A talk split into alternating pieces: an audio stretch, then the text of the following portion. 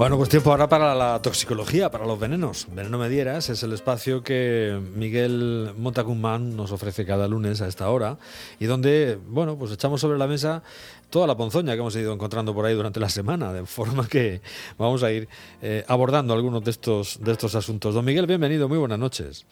Hola, buenas noches, ¿qué tal? Pues muy bien, eh, aquí una semana más ya encantados de, de encontrarnos en este rincón de la radio para hablar de veneno. ¿Qué, es lo que nos toca? Un asunto mm, oscuro para empezar y luego hablaremos de lo que toca realmente en esta época, que son los mosquitos, que me he enterado que tenemos ahí un montón de bichos raros.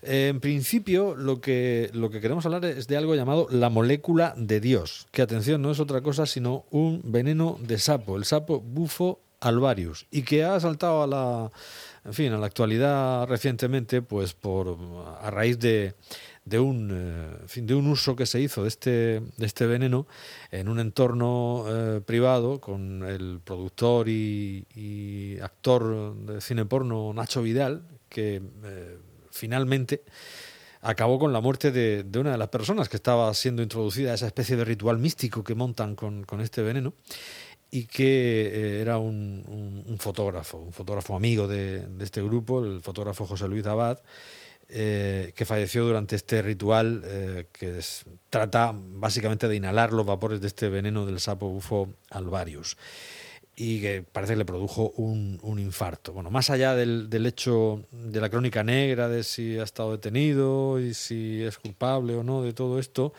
eh, ellos dicen que intervinieron rápidamente, pero hablemos de los efectos letales que puede tener este, este veneno de sapo. Fíjate qué, cosas, que no pasan los sapos por ser venenosos o al menos no con un veneno que pueda producir estos problemas. Pues eh, sí, pero claro, cuando ya pasamos al continente americano, eh, ya pues es, es, otra historia, ¿no? Los, los sapos que tenemos por, por, allí y que, bueno, de ahí proceden muchos ritos chamánicos y, bueno, ya proceden también el relatado de los, de los incas e incluso, pues, sabe, como conocerás, pues de los indios del Amazonas, ¿no? Al final, productos eh, toxinas, eh, eh, que este, esto lo, estudia una disciplina que deriva de la toxicología, que es la toxinología, ¿no? Y al final, pues toxinas tanto vegetales como animales y que ya sabemos que, bueno, pues que tienen una potencia desmesurada, de las sustancias más tóxicas que existen, superando cualquiera de las que es capaz de sintetizar el, el ser humano, tiene un origen natural entonces hay que tener cuidado, ¿no? Con eso que solemos eh, unir el concepto, bueno, si esto es natural, con algo que, bueno, que no es excesivamente perjudicial, ¿no? Entonces, desde luego, en el tema toxicológico no es así y hay grandes toxinas vegetales y animales como el caso que nos ocupa hoy, que de hecho este principio activo, podríamos llamar, o, esta, o esta sustancia está compartida, también está en la ayahuasca, o ayahuasca y en determinados arbustos y plantas, es decir, es un principio activo que, bueno, que está en el sapo, está en otro tipo de animales, pero también está en, plantas y en arbustos de, la zona de México y de la zona de selvas tropicales, con lo cual, pues bueno, sustancia bastante peligrosa. Pues fíjate que lo hacían con fines, dicen, con fines terapéuticos, este rito, fines terapéuticos o medicinales y que, en fin, lo que realmente supone es un alto riesgo para la salud pública, pero que se enmascaraba ¿no? ante lo que parecía un ritual ancestral y que aparentemente fuera inofensivo. Y, bueno, pues eh, aquellos que querían sanar determinadas dolencias o adicciones, pues se sometían a, esta inhalación del vapor procedente de este veneno. Mm, puedes inhalarlo, parece, sin que haya una causa letal y parece que es, por eso le llaman la molécula de Dios, tengo entendido, porque parece que como en fin, eh, no sé cómo decirlo, como, como eh, alucinógeno o como eh, un, elemento de, drogadicción puede ser algo espectacular, según dicen los que lo han probado. Hablan de santo grial, de, bueno, auténticos disparates, que uno se siente como si fuera el universo, el todo, decía los, los que declararon ante esta cuestión pero eh, precisamente esa, ese poner al límite el, cuerpo, pues en este caso devino en, en, infarto, ¿no? Porque no, sé si es un tanto que te envenenas como que mm, eh, te pasas de rosca, digámoslo así. Pues es que es que estas sustancias naturales eh, son muy complejas porque, de hecho, por ejemplo, en el caso del sapo que nos ocupa, ¿no? Hay muchas sustancias, ya no es solo, bueno, estamos hablando de la 5-metil-DMT, que es 5-metoxidimetiltriptamina, ¿no? Entonces, esta sustancia es una droga psicodélica que deriva de las triptaminas y por su, por su estructura química, pues digamos que actúa directamente en el cerebro y produce alucinaciones, eh, pues bueno, psicodelia, ¿no? Con todo lo que ello implica. Eh, efectos eh, perjudiciales, taquicardia, infarto, convulsiones, asfixia y muerte. Pero a la vez está también la bufotenina y de hecho una se transforma en la otra. La bufotenina es, deriva de la hidroxitriptamina y esto los que se dedican a ciencias de la vida les sonará muchísimo porque es la serotonina, que es un neurotransmisor natural que nosotros tenemos y que pues bueno, modula el, el deseo sexual, por ejemplo, la temperatura de nuestro organismo, las sensaciones de odio, eh, está vinculado al estrés, es decir, un neurotransmisor. ¿Qué ocurre? Que, mm, eh, en este caso la bufotenina es N-dimetil hidroxitriptamina, decir, está modificada. Y al, modificarle, al modificarse ya actúa como un alcaloide alucinógeno también. Entonces, en el, en el, y estos son dos componentes solo de, este, de estas glándulas parótidas que tiene este sapo, ¿no? es uno se transforma en la otra. ¿Qué proporción hay? ¿Qué grado de pureza?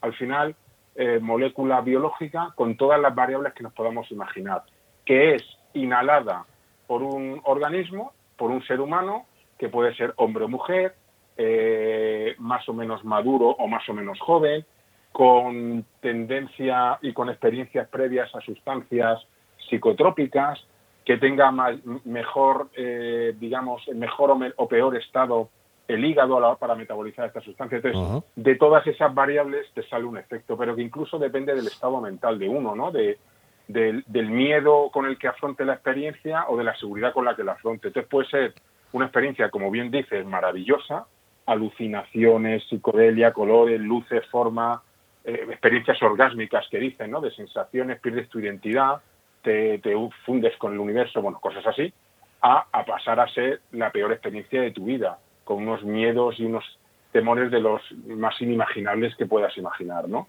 Entonces, bueno, pues eh, es, muy variable. ¿Y cuál es la dosis tóxica? Depende del individuo, depende del grado de pureza, depende de la mezcla que haya.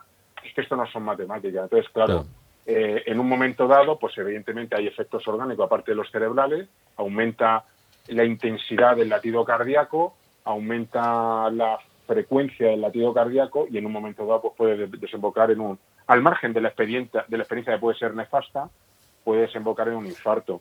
Y bueno, y que pierdes el control sobre tu cuerpo. Tienes que estar vigilado porque, porque en ese momento puedes hacer cualquier cosa. Lo hemos hablado alguna vez, de tirarte y pensar que vas a volar y que eres un ángel, hasta coger un cuchillo y, o sea, que puedes hacer, tienes que estar tremendamente vigilado porque pierdes totalmente el control sobre tu cuerpo. Ya pasaba con el LSD y hay una, una nota muy conocida, es grabando los Beatles en, en Abbey Road, de momento John no está. Y le dijeron, ¿dónde, dónde está? dice, ha subido a la terraza. Y subieron todos corriendo inmediatamente detrás de él porque, eh, en fin, posiblemente fuera bajo los efectos y efectivamente aquello pues, tiene muchísimo, muchísimo peligro.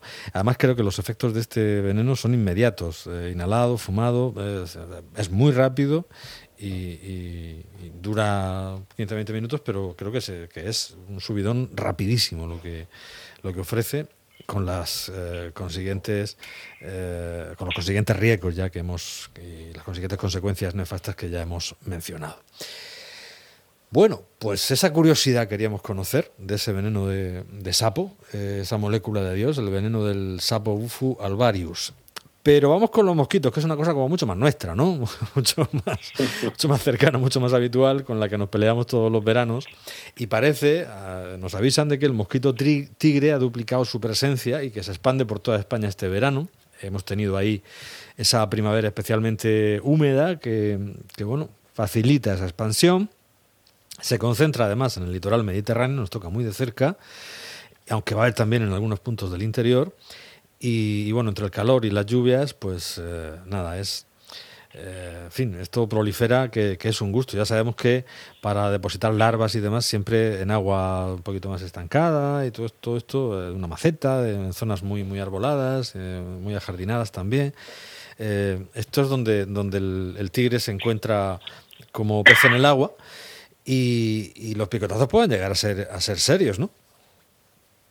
Sí, eh, estamos hablando del, del, tigre, del mosquito ah, tigre. del tigre. Mm. Sí, sí, el mosquito tigre, bueno, ya sabemos el, problema ¿no? que, supone, pues, eh, primero por la agresividad que tiene, la forma de, picar, que es, digamos, pues bueno, como una especie invasora que es, pues un poco ajena ¿no? a, lo que estamos acostumbrados, y luego, sobre todo, por todo lo que es capaz de, transmitir, ¿no? Eh, eh, desde el virus del Nilo hasta el dengue, eh, etcétera, ¿no? Entonces, enfermedades víricas que, bueno, que ya poco podemos advertir. Quizá, yo creo que esto hablamos también hace un tiempo, no sé si hace un año. sí, hablamos del mosquito cuando aparecieron así los primeros, los primeros casos más, más llamativos. Eh, solo que, bueno, quería simplemente comentar que nos avisan que este verano va a ser durillo en este, en ese sentido, ¿no? Sí, pero yo, yo hacía este recordatorio porque yo recuerdo que en aquella época incluso yo mismo hablábamos de los virus, no, pues, ah, el, dengue, el virus del Nilo. Nosotros en, veterinaria el virus del Nilo es una enfermedad profesional, ¿no? Porque sobre todo en, veterinarios que actúan, que trabajan en, en centros de recuperación de fauna silvestre o con, fauna exótica, pues están expuestos a este, a este virus del Nilo, ¿no? Al hacer necropsias y demás pero claro, dentro, por eso tenemos más contacto con él, pero para la población en general, pues cuando ya llegó el mosquito tigre se empezó a hablar de este virus, ¿no? Y, y aún así lo veíamos como algo, bueno, eso, pues eso, en el Nilo, América, algo lejano, pero después de lo que nos acaba de asolar y todavía estamos sufriendo de esta pandemia, ya cuando hablan de un virus, poca gente se lo toma broma o se ríe, porque que esté en China, América o Australia, a que, a que, a que llegue, pues ya hemos visto que, que bueno, que no, que no es baladí, que hay que tomárselo todo en serio. Y bueno, y tenemos aquí al mosquito tigre, y la verdad es que sin entrar en pánico, pero sí que es algo a, a evitar, como bien dices, vaciar maceteros, eh, poner mosquiteras, evitar el atardecer, es decir, eh, no tiene por qué, pero, pero evidentemente hay una posibilidad de que te transmita algo.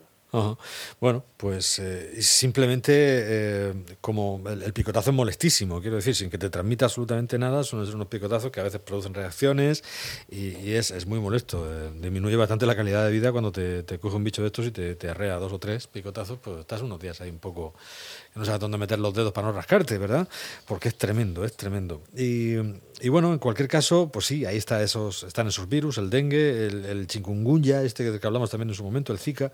Eh, también es verdad que debido a la emergencia que tenemos ahora mismo, pues se reduce bastante el riesgo, ¿no? Eh, ahora mismo parece que andamos, como tú decías, ya nadie se ríe, y también con la emergencia sanitaria, cierre de fronteras y esto, pues mm, quizá eh, se, se, reduzca el riesgo de, de, estas afecciones vía picadura, ¿no? Eh, bueno, pues intentar controlar la, población y, prevenir eh, eso, evitando, eh, tú decías, vaciar macetas y, todo lo demás, jardines y todo esto, para evitar que, que, prolifere a sus anchas esta, esta población. Nos viene también otro mosquito, que es el mosquito japonés, este, que también transmite el virus del Nilo Occidental y que según la OMS puede causar una enfermedad mortal del sistema nervioso. Aquí son todas alegrías. El, mosquito lo tenemos ahora en Asturias, en la zona de la costa cantábrica, se llama Aedes japonicus. Y, y caray, eh, no salimos de otra, no salimos de una y ya estamos en otra. Este, ¿qué, es esto de una enfermedad mortal del sistema nervioso? A ver. Bueno, mm, eh, mortal, mortal puede ser, pero bueno, estamos hablando de lo mismo, ¿no? del virus del Nilo, porque este es un mosquito de la familia del mosquito tigre, picadura menos, menos dolorosa, pero y es menos urbano, es más de una de un ámbito rural, ¿no? Más asociado al ganado, donde suele estar este mosquito. Pero es cierto que bueno que se ha ido evidentemente procede de la zona de Japón, Corea, China, Taiwán, pero ya lo tenemos aquí, ya está por el norte y, transmite también el virus del nido. Es una enfermedad infecciosa, una vez hemos hablado de él, y en general no hay síntomas y suelen ser leves. Fiebre, dolor de cabeza, poco dolor del cuerpo, gran, ganglios inflamados, pero si penetra en el cerebro sí que puede ser mortal. Produce pues una encefalitis, que es una inflamación del, de la, de la masa gris, del tejido cerebral, o una inflamación del tejido que protege al cerebro, es decir, de, las meninges, ¿no? que protegen, cere protegen cerebro y médula. Y es lo que produce la meningitis, es decir, produce encefalitis o meningitis y evidentemente esto sí que puede ser mortal. Pero ya digo que normalmente cursa de manera asintomática, con unas ligeras fiebres, bueno, algo parecido a una gripe. Da miedo ya decir esto porque eso nos decían del de, COVID, pero bueno, esto, esto sí que está contrastado, esta enfermedad se conoce bien. Y, bueno, es cierto que hay un porcentaje en el que puede provocar, provocar este, este problema nervioso, pero en general no suele tener eh, tantos problemas. Desde 2000 lleva en Europa, aunque como tú bien decías, procede de Corea del Sur, Japón, Taiwán, sureste de China, de Rusia incluso. Eh, empezó a detectarse por Normandía, en el norte de, Francia, los países del centro y norte de Europa después, también ya en Estados Unidos y en el sur de Canadá. De manera que, eh, bueno, pues hay que llevar cuidado, pero en fin, por lo menos está testado y se conoce cómo, cómo, se, las, cómo se las gasta este. La advertencia de la OMS está bien, pero bueno, mm, tranquilidad. Eh, también hay un ciclo que incluye la transmisión entre aves y mosquitos y entre pero parece que entre humanos no se no se no se pega esto y en fin eh, cierta tranquilidad. Desde luego eh, el picotazo se las trae en ambos casos, quizá más en el mosquito tigre. Es que vamos a, intentar, bueno, de alguna manera, pues evitar esos picotazos y poner lo que sea, nuestros aparatejos o lo que sea, o los repelentes estos, untarse con un repelente y evitar que te arreen esos bocados, porque no son picotazos, son bocados lo que pegan estos. Bueno, nos vamos a quedar con blues para finalizar. El tema se llama Jacqueline y esto lo, lo organizan Big Bill Bronzy y Washboard Sam.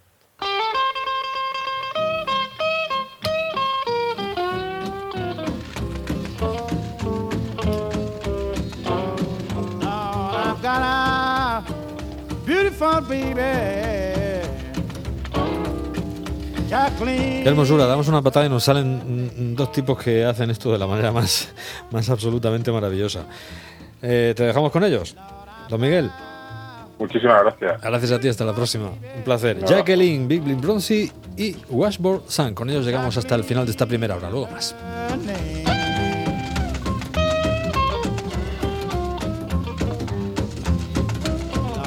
I should lose.